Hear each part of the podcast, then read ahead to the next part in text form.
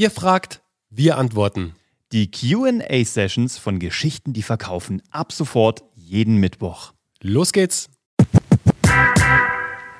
Unsere CI ist rot, daher haben wir rote Buttons. Was tun und was nun?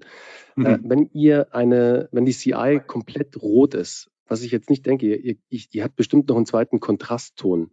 Ähm, was da ein guter Tipp ist, für echt gute Aufmerksamkeit durch Farbe, nutzt die Macht von Komplementärfarben. Das bedeutet, wenn eure Kern-CI, also die, wenn die CI-Farbe rot ist, wenn du jetzt im Farbdiagramm unterwegs bist, also du, ihr könnt alle einfach mal bei, bei Google eingeben, Komplementärfarben, dann kommt der Farbkreis raus und da seht ihr sozusagen immer, was der Spieler jetzt rot und was die, die Gegenspielerfarbe ist. Und wenn ihr jetzt bei Social Media oder eben bei Buttons eine Farbe sucht, schaut mal, was ist der Komplementärkontrast, Kontrast, weil der sticht am krassesten raus. Ähm, sieht so aus. Ich zeige es mir genau. mal gerade rein. Das, das, ist das, was ihr findet, wenn ihr nach Farbkreis sucht. Und dann seht ihr mal gegenüberliegend die Komplementärfarbe. Genau. Und in deinem Fall wäre jetzt, wenn du mit Rot unterwegs bist, natürlich Grün oder dieses Blue-Green eine Lösung. Das würde wahrscheinlich auch gut passen. Und Grün ist natürlich auch eine tolle Farbe für einen Button. Deswegen ähm, das könnte funktionieren, Jennifer. Das wäre was, was ich mal testen würde. Auf keinen Fall einen roten Button.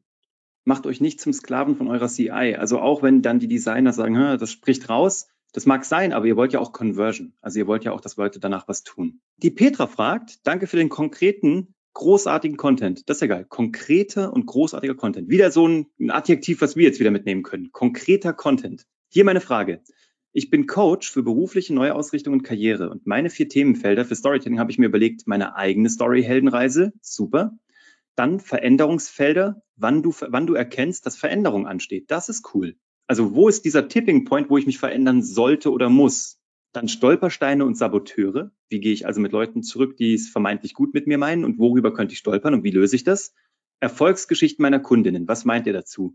Ja, das äh, Daumen hoch, Petra. Äh, ich habe nichts hinzuzufügen, außer loslegen, machen, raushauen auf allen Kanälen, möglichst auch multimedial, nicht nur textlich.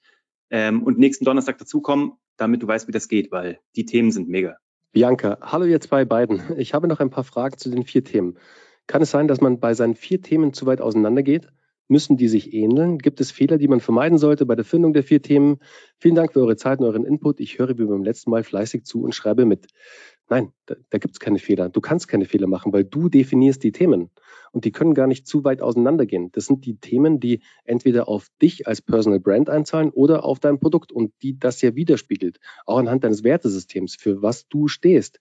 Definier die Themen und dann, dann machst du keinen Fehler. Also auf keinen Fall.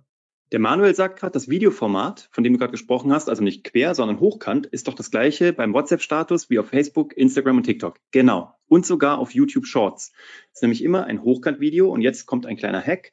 Maximal bitte 30 Sekunden lang. Warum?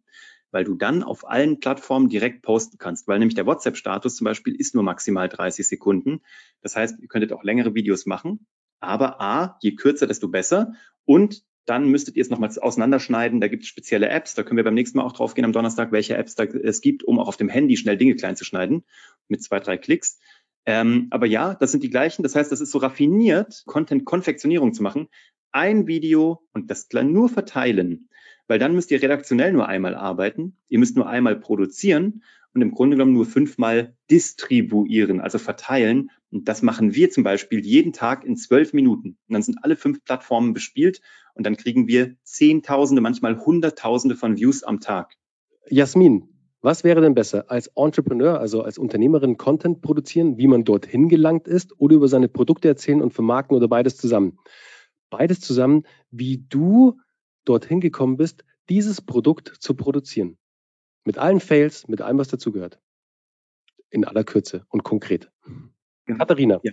hallo, danke euch erstmal für das tolle Seminar. Ich bin Marketingmanagerin in einem Bildungsinstitut für Pflegekräfte und schreibe gerade die Texte für unsere neue Website.